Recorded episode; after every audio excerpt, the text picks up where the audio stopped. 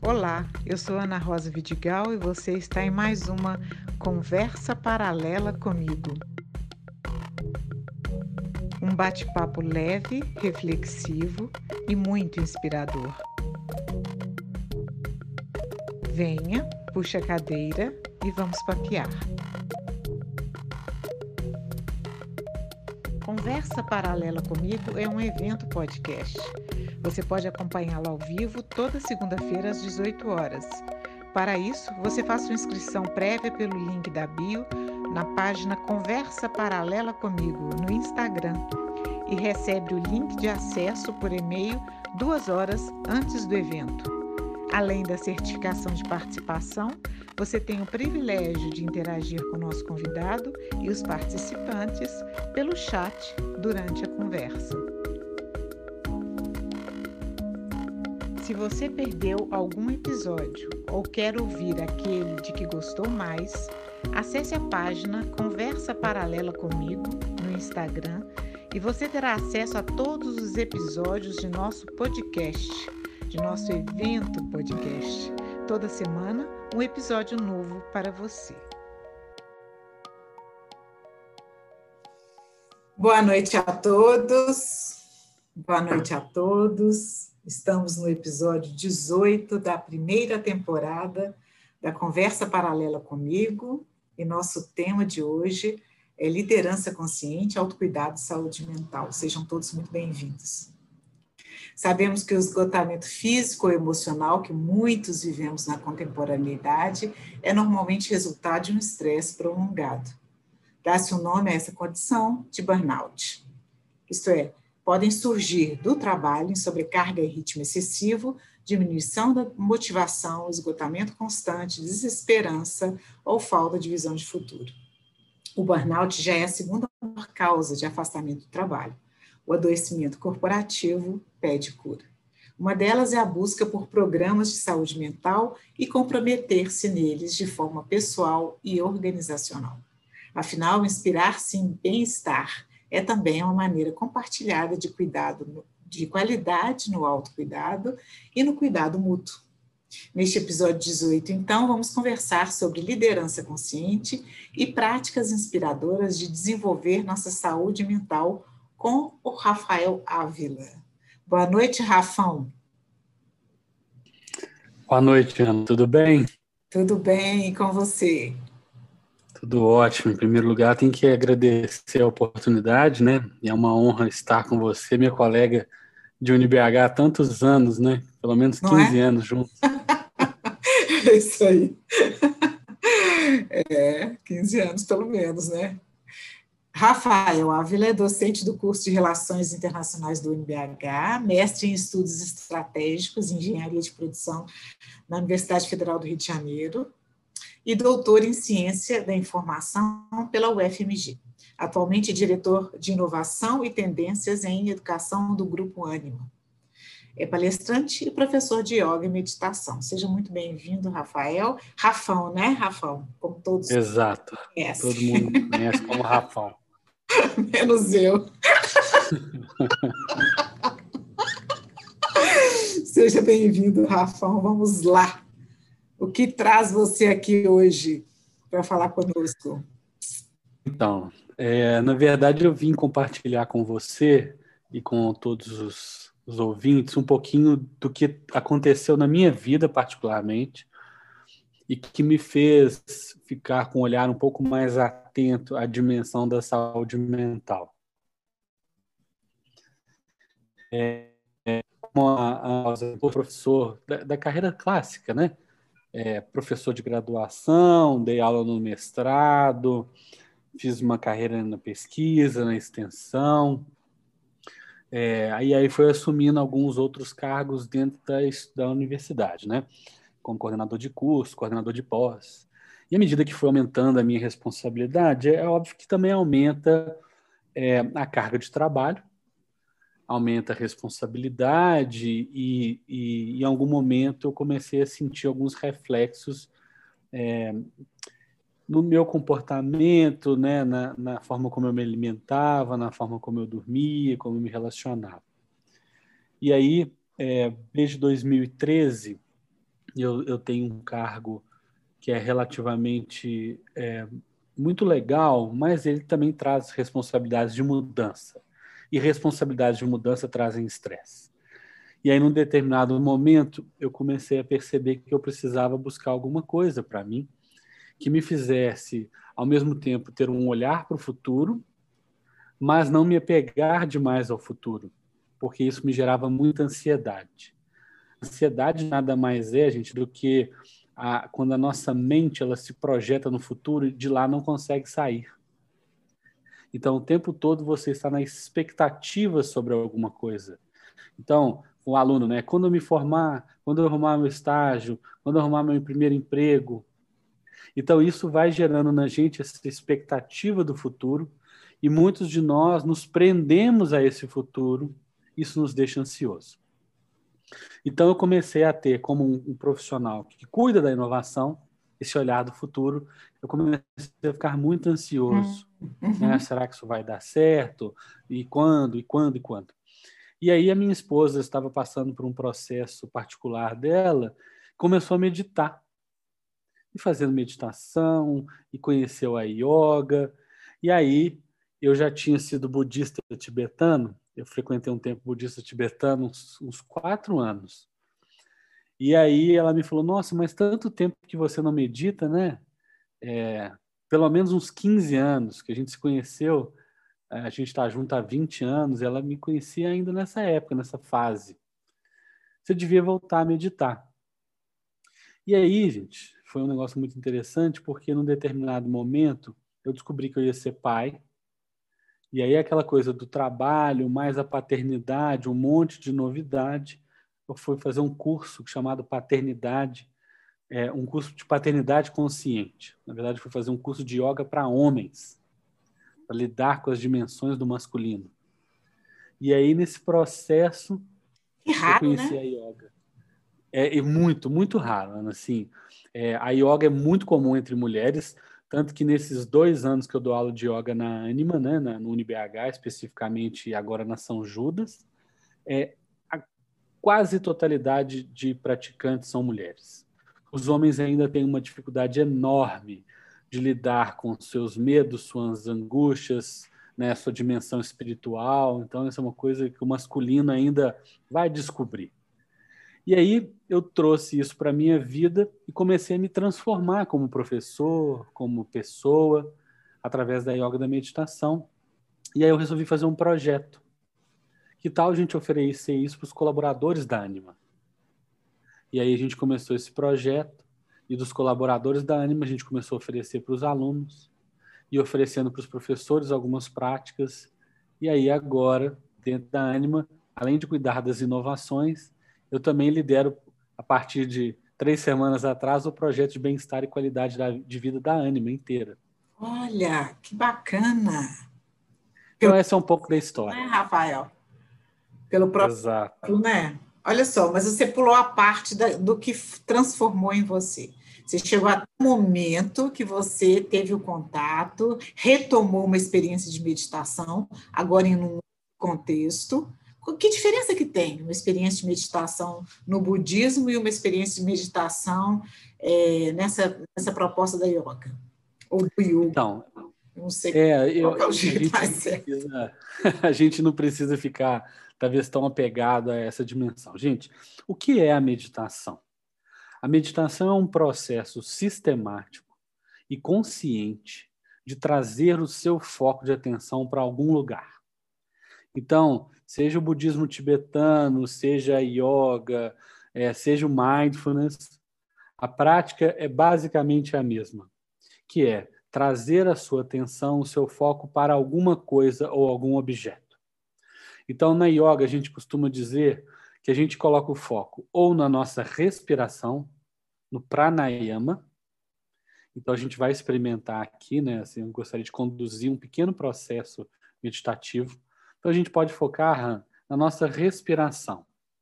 Então eu vou dar uma instrução e a pessoa repete, e toda vez que a mente dela começar a sair, né, vagar, um pensamento vir e ela se aprender naquele pensamento, você volta, volta o foco na respiração. Uma segunda forma, gente, que é muito comum na yoga, é você focar em um mantra. O mantra, né? Mantra, mantra significa projeção da mente.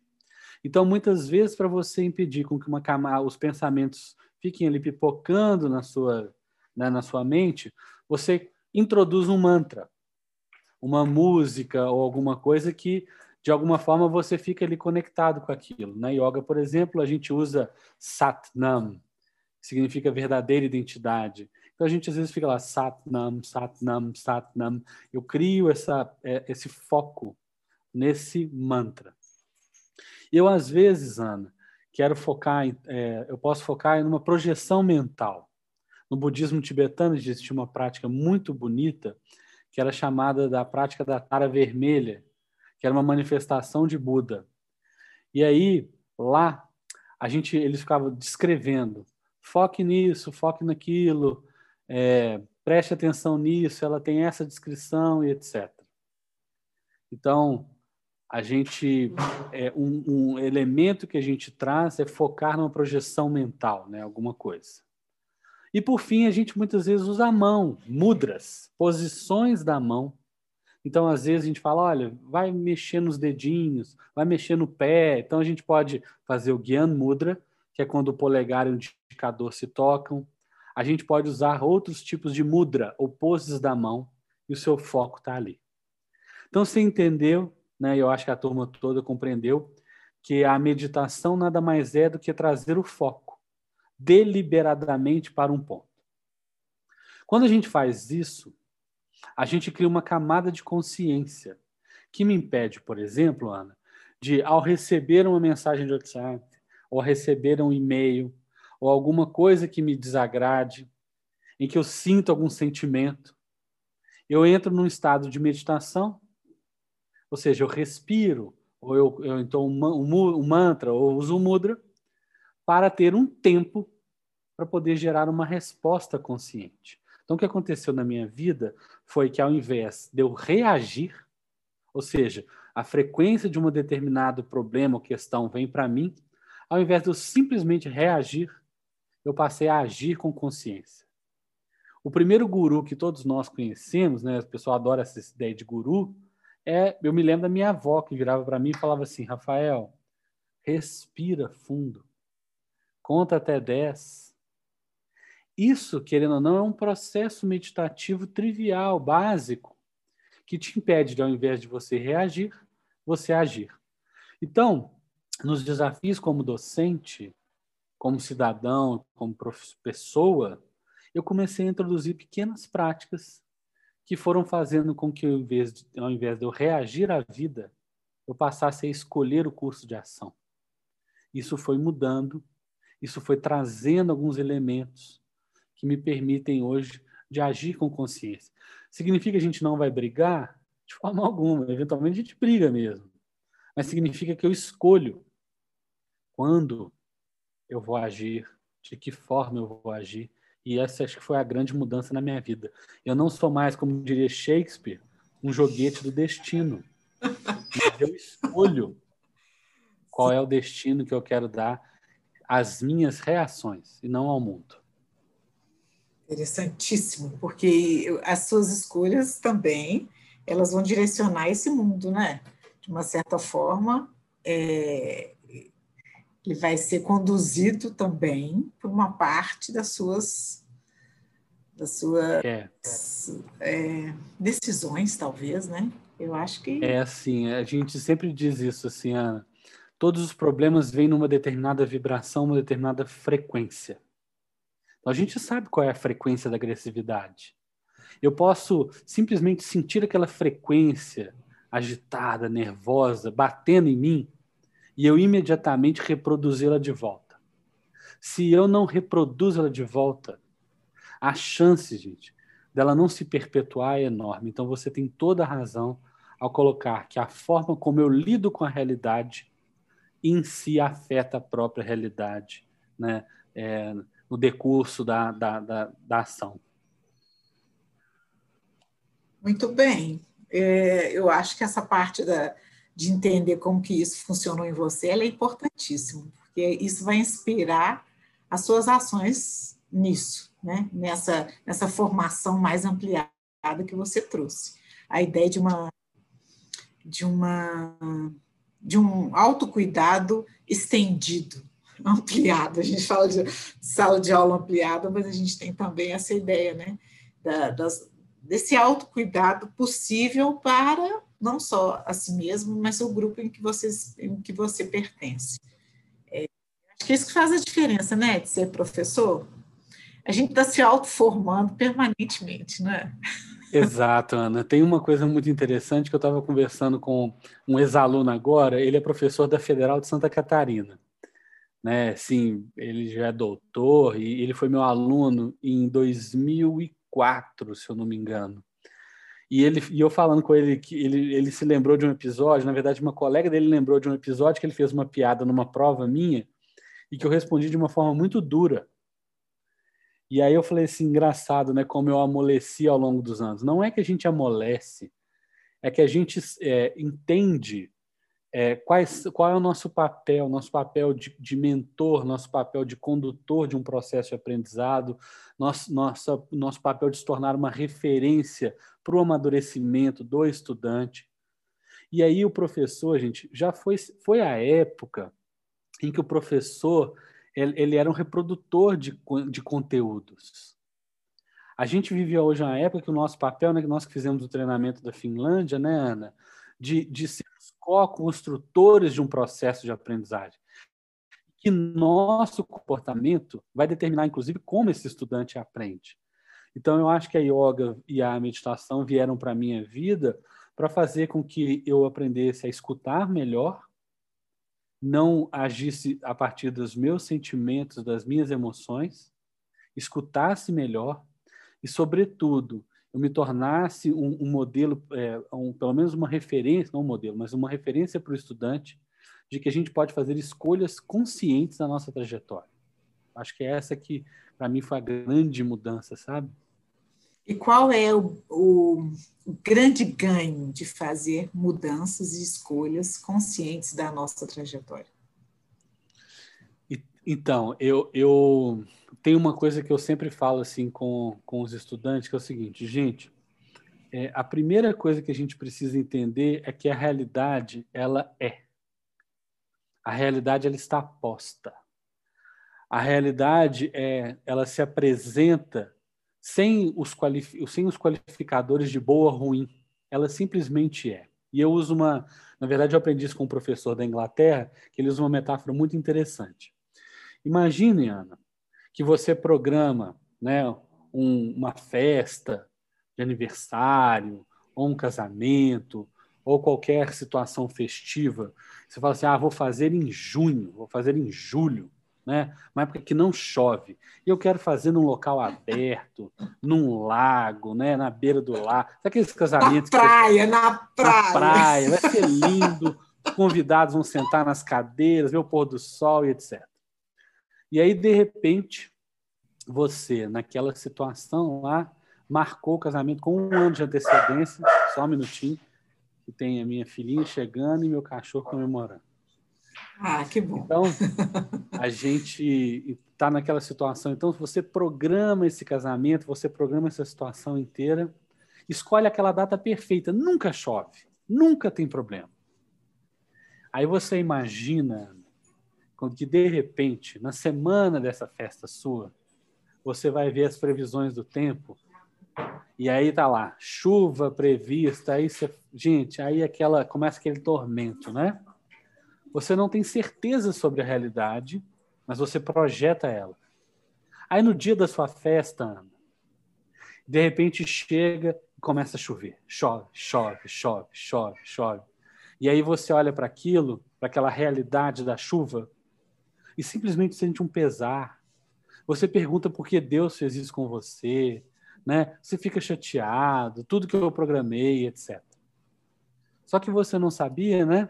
Que a um quilômetro de distância, dois quilômetros de distância, existe uma família de agricultores que tem né, uma horta ou uma plantação e que para eles aquela chuva significa renovação da vida, significa né, é, significa aguar as plantas, significa ajudar né, na, na, no, na, em tudo aquilo que, que aquelas plantas representam para aquela família, de sobrevivência e tudo mais. Então, a mesma realidade da chuva, né, para uns representa uma desgraça, um desafio, um problema, para outros representa uma benção. Então, o que eu quero dizer é que eu, eu venho aprendendo a olhar para a realidade tal qual ela é, e não como eu gostaria que ela fosse.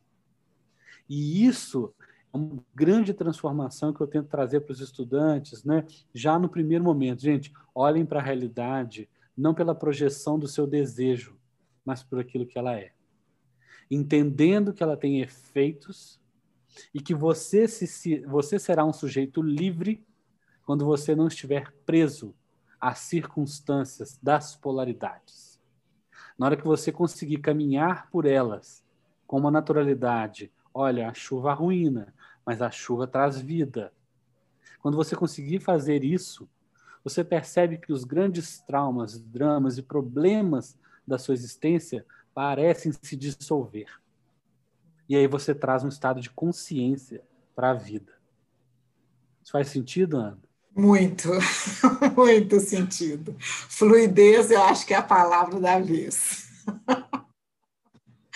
Desde a, a, ideia mesmo né, da, da modernidade líquida, né, Rafael? Acho que a gente tem que aprender a, a, a transitar. Acredito nisso. Acho que o que você está falando tem muito a ver com essa ideia de transitar e cada vez mais, né? E, e cuidar de si nesse trânsito, né? Para que também seja algo, é, seja um autocuidado, mas um cuidado com o próximo também, né? Exato. Mas, mas Ana, você, eu, eu acredito que você participou outro dia de uma conversa que eu tive, e teve um ano da minha vida, por eu ter esse, esse cargo executivo, né, é, eu viajei 78 vezes de avião em um ano. E, e, e, era assim, era praticamente uma vida de aeroporto, avião e etc. Uma vida é, é, que muita gente acha que é glamourosa, mas na verdade não é, uma vida é, bem dura, né? A gente Sim. às vezes encontra as pessoas dentro dos aviões, pessoas que você já viu ali e tal. E tem essa coisa da de quando o comissário, né, ou a comissária, eles vêm anunciar as medidas de segurança, tem uma coisa muito legal que me trouxe a uma imagem interessante na cabeça, que foi assim: é, em caso de despressurização, máscaras de oxigênio cairão sobre suas cabeças, né? Puxe uma, né? Coloque sobre o nariz e a boca, respire, etc, etc. E ele ainda fala assim: põe a sua primeiro antes de ajudar os outros. Isso, genial. E aí é, tem uma coisa, gente, sobre o autocuidado, porque a gente quer, às vezes, é, primeiro, a gente não vai salvar ninguém no sentido mais heróico da coisa. A gente vai contribuir para que a pessoa passe por aquilo que ela precise passar, inclusive Concordo. você. Muito. Então, assim, a, aquela coisa do. A gente adota sempre uma postura de vítimas e heróis, né? Assim, ou a gente fala do lugar da vítima, ou a gente fala do lugar do herói. Acho que a vida ela é mais simples do que isso. É nós atravessando, enquanto humanidade, determinadas circunstâncias. Mas se você quer colaborar com os outros, ajudar os outros, primeiro você precisa cuidar de você. Isso não é um ato de egoísmo. Isso é um ato de que, se eu tiver calibre, se eu tiver fortaleza, se eu tiver saúde física e mental, eu posso contribuir com o outro. Enquanto eu não colocar a máscara sobre o meu nariz e a minha boca, eu não conseguiria ajudar o outro. Sim. Então, essa é uma provocação que eu, uma reflexão que eu gostaria de fazer. Eu, eu gosto muito dessa reflexão, sabe, Rafael, Rafão, porque eu acho que felicidade é uma responsabilidade social. Eu, eu falo demais isso, assim, parece brincadeira, né? Ah, é uma brincadeira. É, questão da responsabilidade social. Mas é verdade. Se você, eu, eu dou esse exemplo também, porque eu acho ele genial. Você só consegue é, cuidar dessa. dessa é, e esse exemplo do avião é, é, é um exemplo bem interessante, bem ilustrativo mesmo. Você só consegue cuidar do outro se você tem condições de fazer isso. E esse discurso da vítima e do herói, ele ainda é muito arraigado na nossa cultura brasileira. Eu preciso ajudar o outro porque eu tenho dó do outro, né? E no, e no... Sabe onde, oh, Ana, sabe onde a gente tem esse discurso muito forte? Eu vou fazer uma provocação a nós, professores, professores. Eu, eu brinco assim, sala de professor é um lugar muito interessante, porque professor tem geralmente duas narrativas ou aquela, nossa, né, eu sou o professor, ninguém aposta na educação, eu sou um coitado, professor, nossa, ninguém valoriza. Tem uma narrativa de vítima muito forte no papel do professor, né, que nós somos sufocados por um sistema que não nos valoriza, etc. E por outro lado, às vezes a gente adota o discurso do herói, né? O professor fala, apesar de tudo, desse país não me valorizar, eu estou aqui, etc, etc. Então, é, a gente adota essa postura como professor de um caminho ou de outro. E eu digo, nós não somos nem só heróis, nem somos vítimas. Né? Então, existe essa, essa, essa colocação sua, ela é muito legal. Por quê? Porque, de alguma forma, para, para, para eu gerar cuidado para eu gerar é, felicidade, para eu gerar bem-estar, eu tenho que cuidar do outro, mas isso pressupõe cuidar de mim. E ao cuidar de mim, é, a gente viu isso muito na pandemia, na verdade, a gente ainda está vivendo isso muito.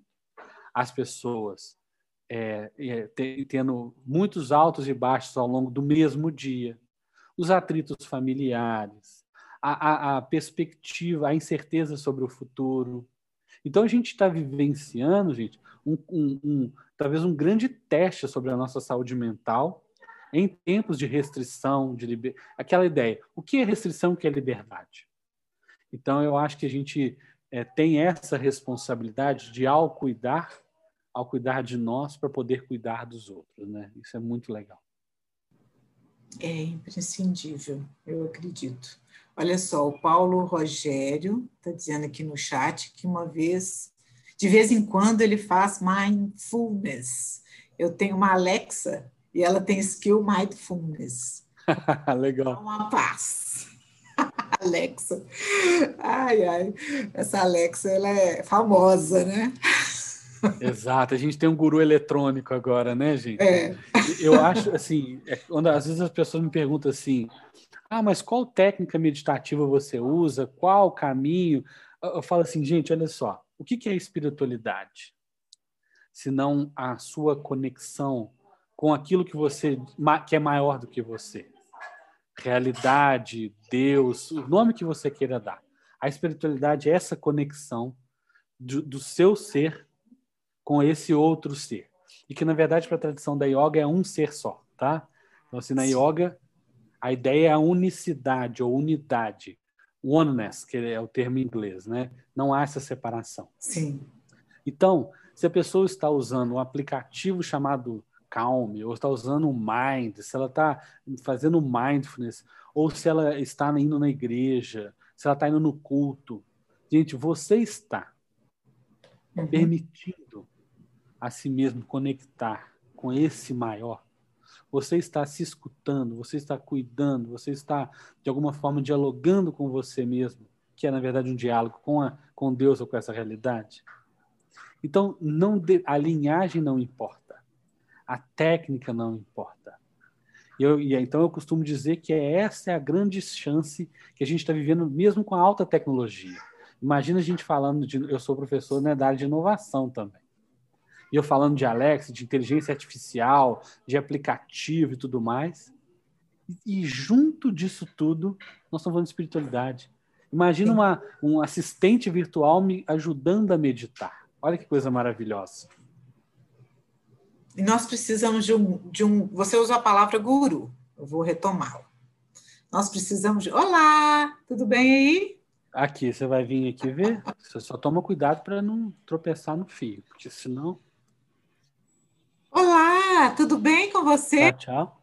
Você vai participar conosco? Hein? Ela não está ouvindo que eu estou com o microfone, né, menina? Ah. Agora é isso, né? A gente ah, vivendo nosso trabalho. É isso aí, isso aí. Agora há pouco tinha um gato aqui comigo. É. Mas então, assim, é uma oportunidade maravilhosa que a gente está vivendo da alta tecnologia e, ao mesmo tempo, dessa conectividade, dessa possibilidade de conexão com Deus, né? Mas aí eu falei do guru. Ó, vai lá comer seu pudim. Não? Então tá bom. Então, assim, a gente tem, é, a, a, gente buscava numa chamada era de peixes as grandes referências e os gurus persona, personificados. Então, dentro da tradição da yoga, a gente viveu um, um tempo em que status era relevante, a, a, os diplomas eram relevantes, as personificações eram relevantes, os gurus, né, os grandes líderes e líderes religiosos e tudo mais. É, a gente vive agora a chamada era de Aquário, hum.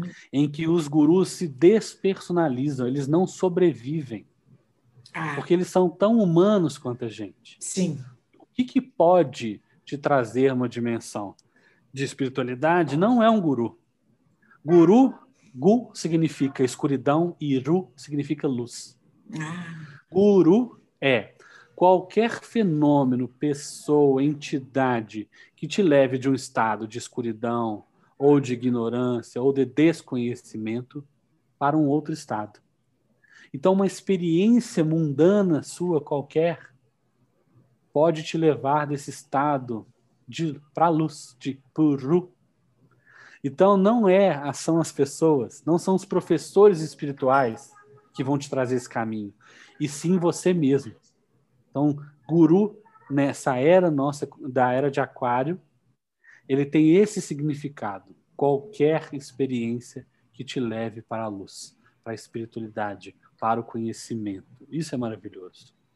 Que bacana isso. A Marinei está falando aqui no chat que ela gosta da fala do escritor Rubem Alves, quando compara o processo de ensino com o gerar o nascimento de uma criança. É isso da luz, né?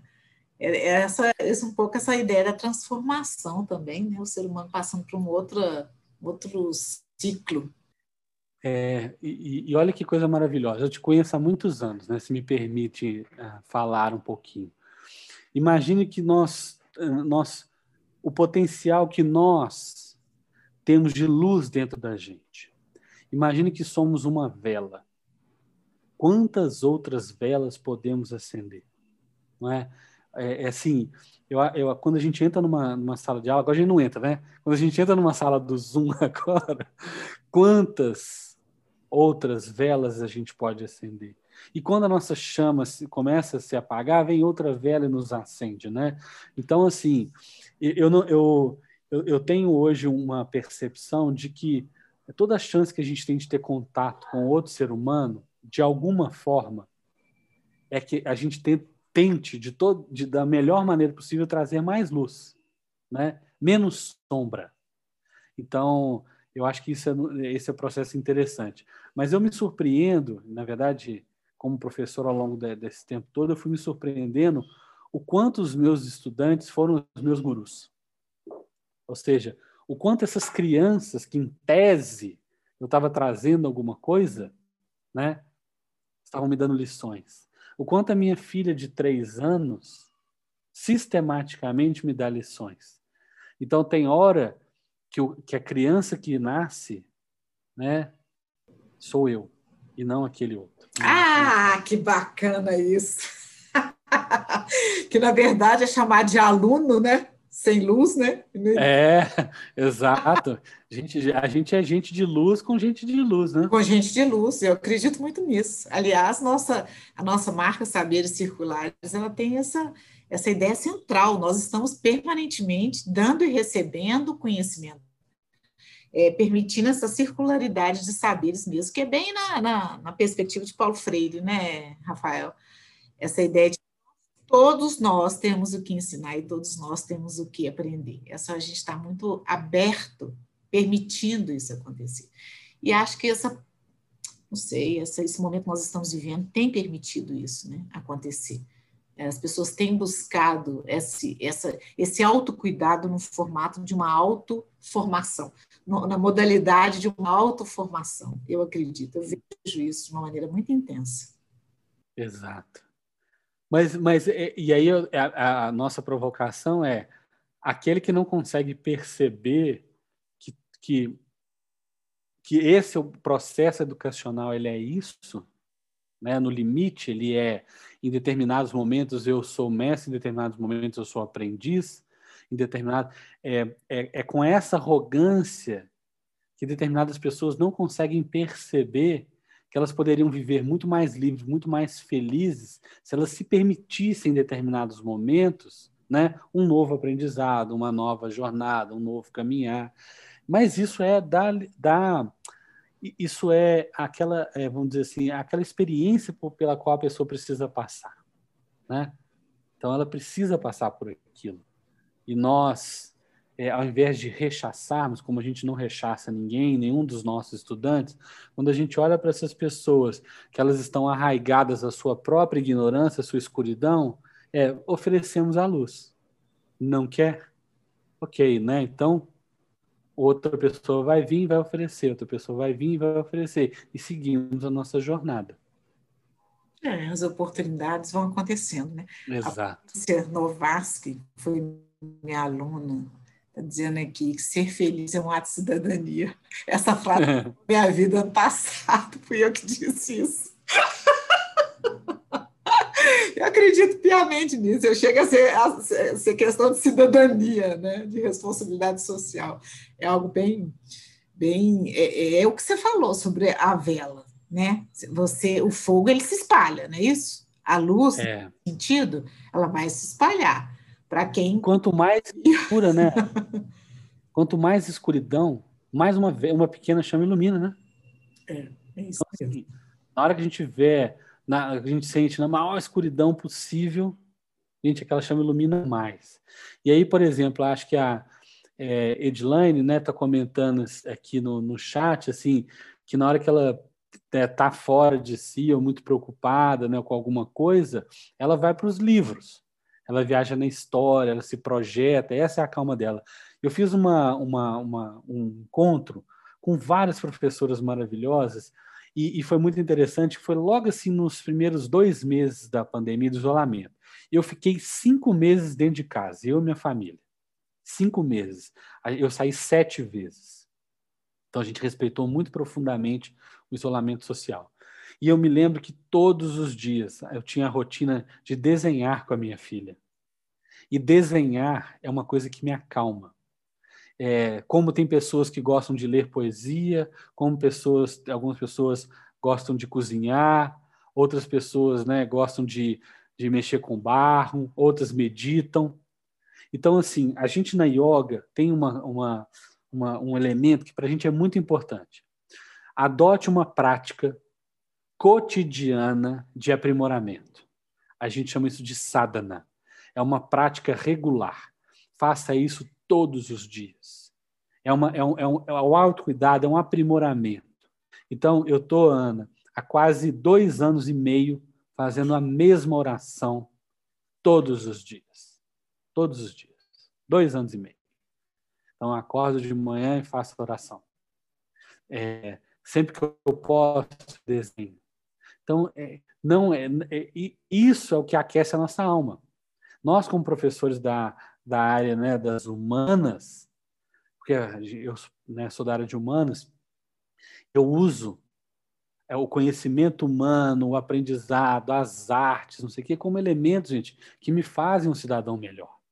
Então, não, não tem um caminho único, né, Edilene? Cada um tem o seu caminho para poder fazer isso, para poder fazer essa conexão, essa ponte consigo mesmo e, obviamente, com Deus, né? E com os outros, né? Exato. Muito bem. Que tal se a gente fizesse a proposta que você trouxe? Exato. Vamos lá. Gente, olha só, nós, é, eu queria só quebrar dois clichêzinhos rápidos sobre a meditação.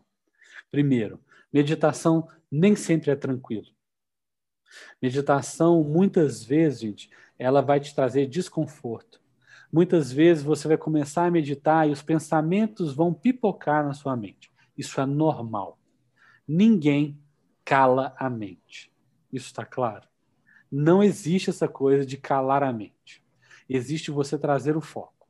Então, gente, É, num dos eventos da HSM recentemente, a gente convidou um mergulhador da Marinha Americana que fala muito sobre respiração.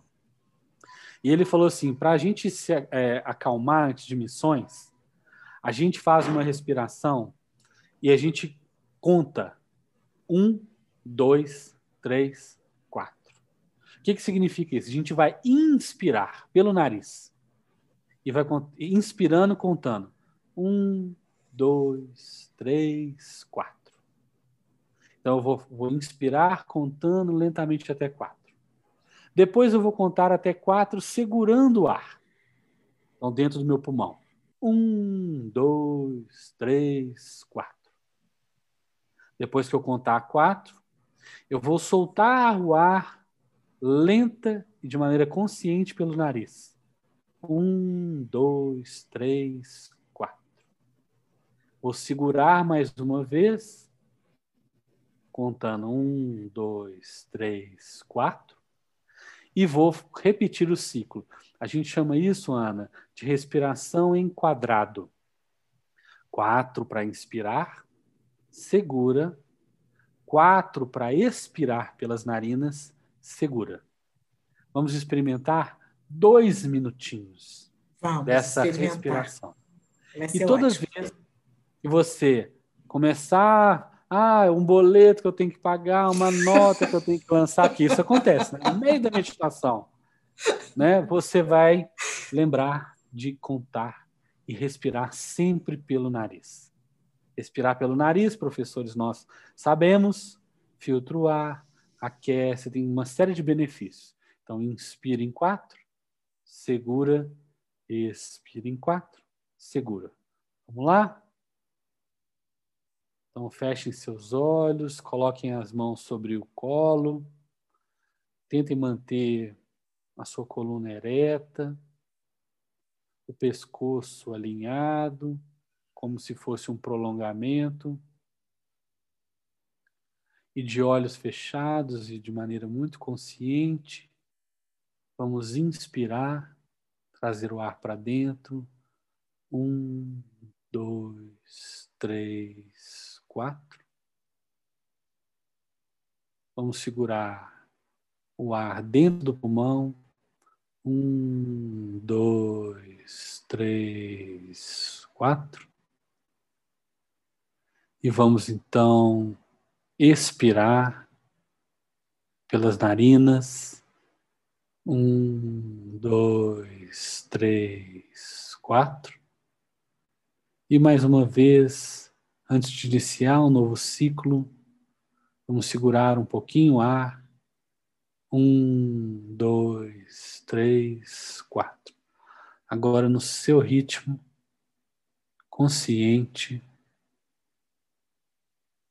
Faça a sua própria contagem. Inspiração lenta, profunda e, sobretudo, consciente.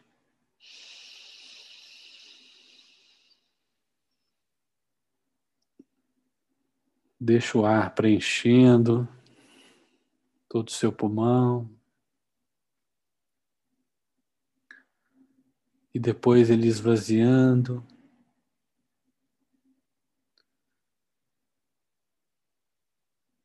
Toda vez que sua mente tentar vagar, ou vaguear, ou percorrer, traz de volta para a respiração, traz de volta a consciência para a contagem e vamos.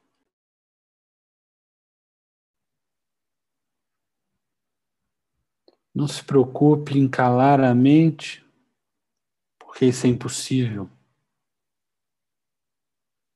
Não julgue se você está distraído. Traz o foco. Então respire agora profundamente. E pelo nariz, expire. Mais uma vez, ainda de olhos fechados, inspire profundo.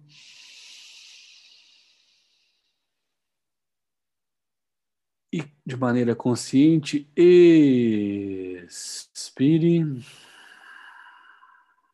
Tira todo o ar, tira todo o ar. E uma terceira e última vez, inspire profundo.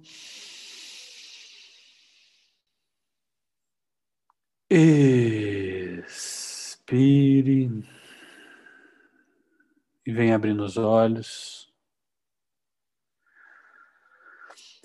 E aí, se a gente trouxer a cada momento que a gente sentia angustiado, que a gente sentia oprimido, que a gente sentia ansioso, uma breve respiração consciente, dois minutos, pessoal. Isso muda o seu estado mental. Isso te permite tomar decisões, fazer escolhas, agir ao invés de reagir. De vez em quando, né, a gente que tem sangue quente, pode ser que não dê certo. Mas é com essa prática recorrente. A gente começa com dois minutos, vai para quatro, cinco, sete.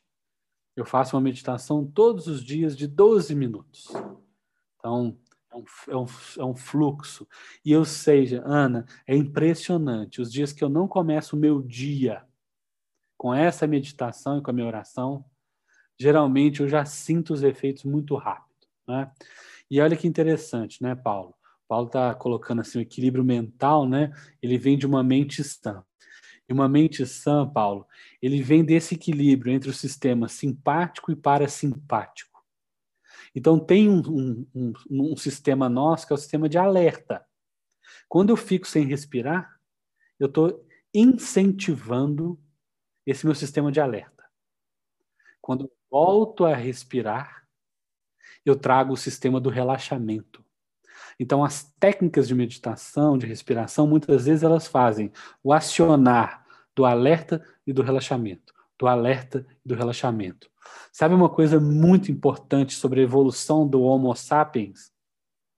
É que a gente tem excelentes mecanismos para estressar e menos mecanismos de desestressar. Olha que coisa interessante a gente tem muito mecanismo para estressar. Quando a gente está no processo de estresse, a gente sabe né, que a gente secreta várias substâncias do nosso corpo para que a gente possa lutar ou fugir, né, ou lutar ou correr. Mas os mecanismos de relaxamento são, men são menores. Então, se a gente não conscientemente não parar durante o nosso dia e relaxar, gente, o que, que vai acontecer? É ficarmos em estado de alerta o tempo Permanentemente. todo. Permanentemente. Isso mesmo. Que coisa, que coisa. e aí você imagina, Ana, a gente secreta, muitas vezes, para poder correr, a gente secreta glicose no sangue. Né, para a gente gerar energia na musculatura, adrenalina, glicose, isso vai para a musculatura. Se eu não desestresso, se eu não relaxo, se eu não elimino isso, se eu estou sempre em estado de estresse, eu posso, inclusive, desenvolver diabetes. Então, assim, existem hoje estudos é, fisiológicos muito importantes sobre os mecanismos de estresse, não é? Então, a gente fala, Paulo, né? O Paulo está participando é, no chat com a gente, que é assim: o corpo segue a mente e a mente segue a respiração. Se você respira de maneira segmentada, se você respira de maneira curta, você costuma ser um pouquinho mais agitado, mais né, ansioso. Então vamos lá. O corpo segue a mente, mente. e a mente, mente, segue a respiração. Segue a respiração. Muito bom. Eu queria fazer um, um, um, um relato aqui da minha experiência de respiração que nós fizemos agora eu tive mais dificuldade de manter sem respiração. Então, eu, respiro, eu inspiro, seguro o ar e expiro. Depois de expirar, é muito ficou difícil para mim manter esses quatro momentos. Certo. Da, sem o ar. É isso aí. Qual é a sensação que você tem? Ruim. É de uma pequena morte a gente tem uma coisa na, na, é, que a gente fala muito na yoga, é que é o seguinte: você fez um ciclo de inspiração, segurou, ou seja, você não está respirando, você está soltando, você não está respirando, você não está respirando ainda, certo? Você está experimentando a pequena morte, uma morte em vida. É um estado de consciência, ao mesmo tempo, como eu disse, está acionando seu sistema de alerta e relaxamento, mas está te dizendo o seguinte: olha a efemeridade da sua vida. Se você, em três ciclos, não consegue lidar com essa efemeridade, você provavelmente tem, né, você tem uma dificuldade para lidar com outros desafios da sua existência. Então, assim, é muito interessante porque você vive uma pequena morte, você fica com falta de ar. Não, quero respirar. E aí você entra no estado da sua mente te dizer, respira, respira, respira e você vai ficando ansioso. Não é isso? Sim. Isso. E aí você vai lá na mente e fala: calma, eu já estou terminando, eu vou respirar. Calma, eu já estou terminando, eu vou respirar. Ah, que genial. Fluxo vai acontecendo de uma maneira muito natural. É, então, quer dizer que é uma prática profunda. Ela é prática. Profunda. E é uma prática, prática né?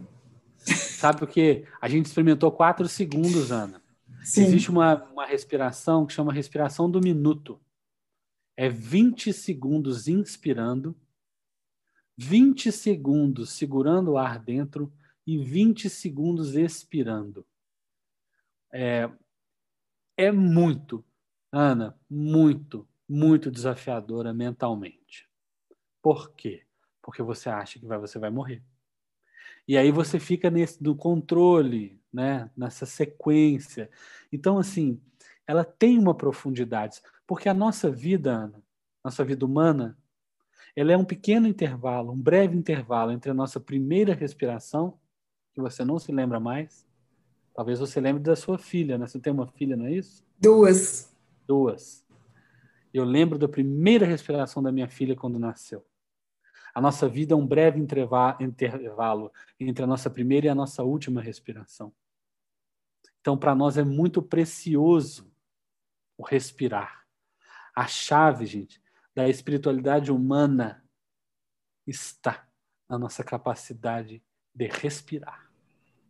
A nossa sanidade está atrelada à nossa capacidade de respirar. O nosso gozo da vida está vinculado à nossa capacidade de respirar. Isso é muito importante. Essencial. E eu fiquei pensando uma coisa aqui. Eu já me peguei sem respirar respondendo mensagem no WhatsApp. Nervosa, né? A relação. Não deve ter sido uma resposta boa, né? Não, agilidade para poder responder várias coisas ao mesmo tempo. Eu já observei isso em determinados momentos de, com contato com o digital, que estava nos fazendo é, excessivamente, né, nesse, nesse, nessa, nessa experiência que estamos de aprendizagem que estamos todos vivenciando, o contato com o digital, muitas vezes, eu já me peguei sem respirar. É igual aquele momento que a gente tira foto, que todo mundo para a respiração assim. Para. ah, mas é a foto. Ana, olha que interessante você está dizendo. Olha que coisa preciosa.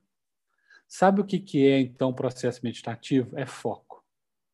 Nas, no mundo das identidades fragmentadas né, do Stuart Hall, a gente lembra isso da antropologia, não era verdade?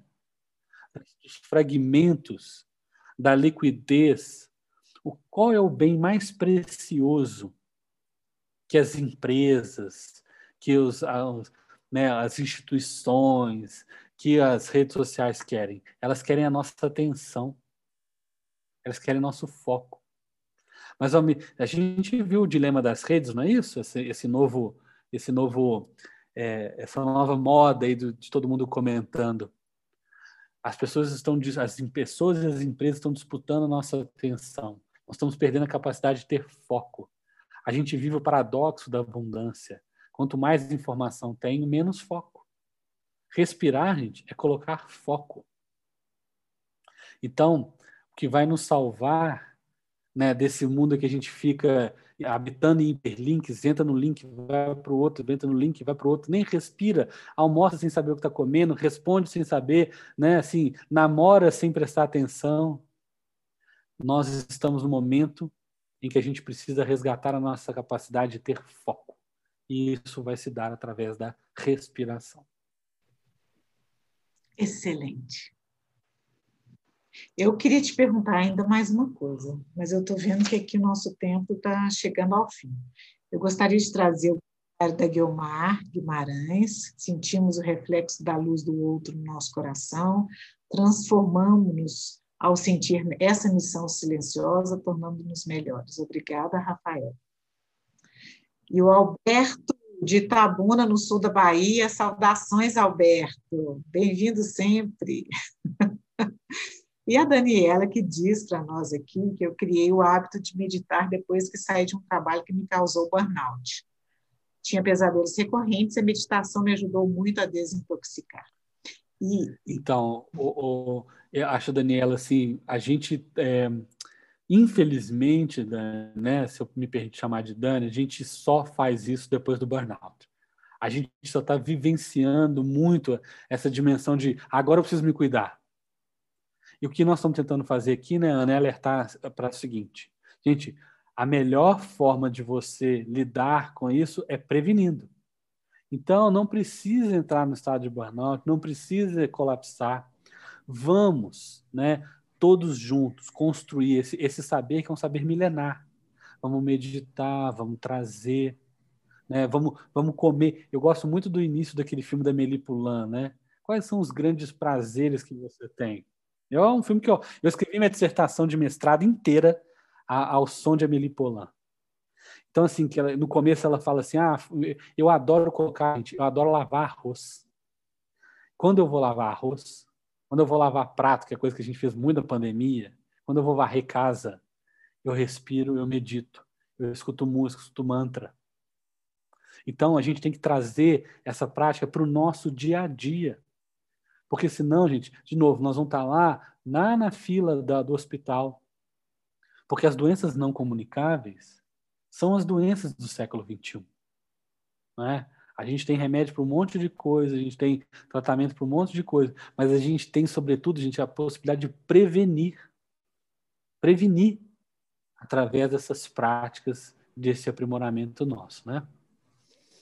É isso mesmo. E eu, sabe o que eu estou achando genial? Eu vou te falar a pergunta que vai ficar para a próxima. Pergunta para a próxima. É, primeiro eu vou falar o que eu estou achando genial. Genial é a gente entender a meditação por esse outro viés. Porque tem todo aquela, essa, esse entendimento de quem conhece, sabe, e, e entende desse, dessa sabedoria milenar, como você falou, ancestral. É, isso é um ponto mas trazer essa discussão aqui, que é a nossa, a, nossa, a nossa, é, é, eu acho que a, a, a visão mais cara para a gente aqui no, na conversa paralela comigo é justamente isso, é a gente chegar próximo, próximo ao nossa, a nossa, a, a questão mais humana nossa, que é entender a respiração. Então, eu, eu sei, eu, eu percebo um conhecimento milenar, mas eu vou, eu vou chegando nesse conhecimento milenar até aquele ponto que é o, o que nos faz mais humanos, o que nos traz aí é, é, nessa no, no, que, no que nos faz é, semelhantes, né? No que, é porque é, é muito simples, pode né? fazer. É muito simples, e eu gosto disso mais, Rafael dessa simplicidade, dessa, dessa, desse entendimento que a vida é muito próxima a gente e que a vida pode ser um, um compartilhamento, como a gente está vivendo aqui, de saberes, de conhecimentos, é, de uma forma generosa e cuidadosa com o outro. Isso eu quero te agradecer muito. Acho que você entendeu muito bem a nossa proposta aqui e fez isso de uma forma muito, muito inteira, muito focada. então, eu, eu, o, que, o, que, o que a gente foi-se o tempo em que a gente é, a gente tem que parar de complexificar as coisas, a gente tem que parar de eruditizar, não sei nem se existe esse termo. A gente tem que mostrar, gente, a simplicidade da existência humana e a simplicidade das, das relações. Então, assim, Foi-se a era de peixes. Bem-vindo à era de aquário. Na era de aquário é a humanidade, é a consciência, é a espiritualidade, é a respiração. Então é isso que eu acho que eu queria compartilhar um pouco com vocês hoje. Respirar melhor tem me feito viver melhor. Eu espero que vocês passem a respirar melhor a partir de hoje. Assim seja, assim. muito bom, muito obrigada. Se você gostou do nosso bate-papo, deixe aqui o seu, depo o seu depoimento no chat. Nós já temos aqui o Guimarães dizendo: excelente bate-papo, obrigado pelos ensinamentos, professor Ávila. Muito bem. Foi ótimo. E a, a, pergunta que ficou é um pouco sobre as suas viagens, sabe? Assim, você tem uma. É isso que você falou, né? Começou a mencionar sobre essa, esse conhecimento mais ampliado dessas práticas no no, no globo, né? no globo terrestre, e como isso também é, for, te formou. Né? Mas fica uma, uma, outra oportunidade. Rafão, seja sempre muito bem-vindo. Obrigada pela presença hoje conosco, pela generosidade da partilha, e que nós sigamos juntos nesse nosso propósito de humanidade e de transcendência. E de circular saberes, né? É isso aí. Muito obrigada a todos vocês. Ah, pessoal, tem uma aula aberta próximo sábado, agora, dia 21 de novembro, às 10 da manhã, porque foi o horário que vocês é, mais votaram, sobre escrita impressiva. Sejam bem-vindos. Vocês têm aqui no chat o, o formulário para essa inscrição. É uma aula aberta, gratuita, vai ser pela plataforma Zoom, e vai trazer um pouco disso, dessa ideia do do nosso autocuidado, das práticas mais assertivas em relação à arte, da qual o Rafão falou agora para nós, é, e essa possibilidade da gente se expressar deixando a nossa assinatura e nos nossos sentimentos e impressões. Por isso, escrita impressiva. Sejam todos bem-vindos e até um próximo encontro. Muito obrigada a todos vocês.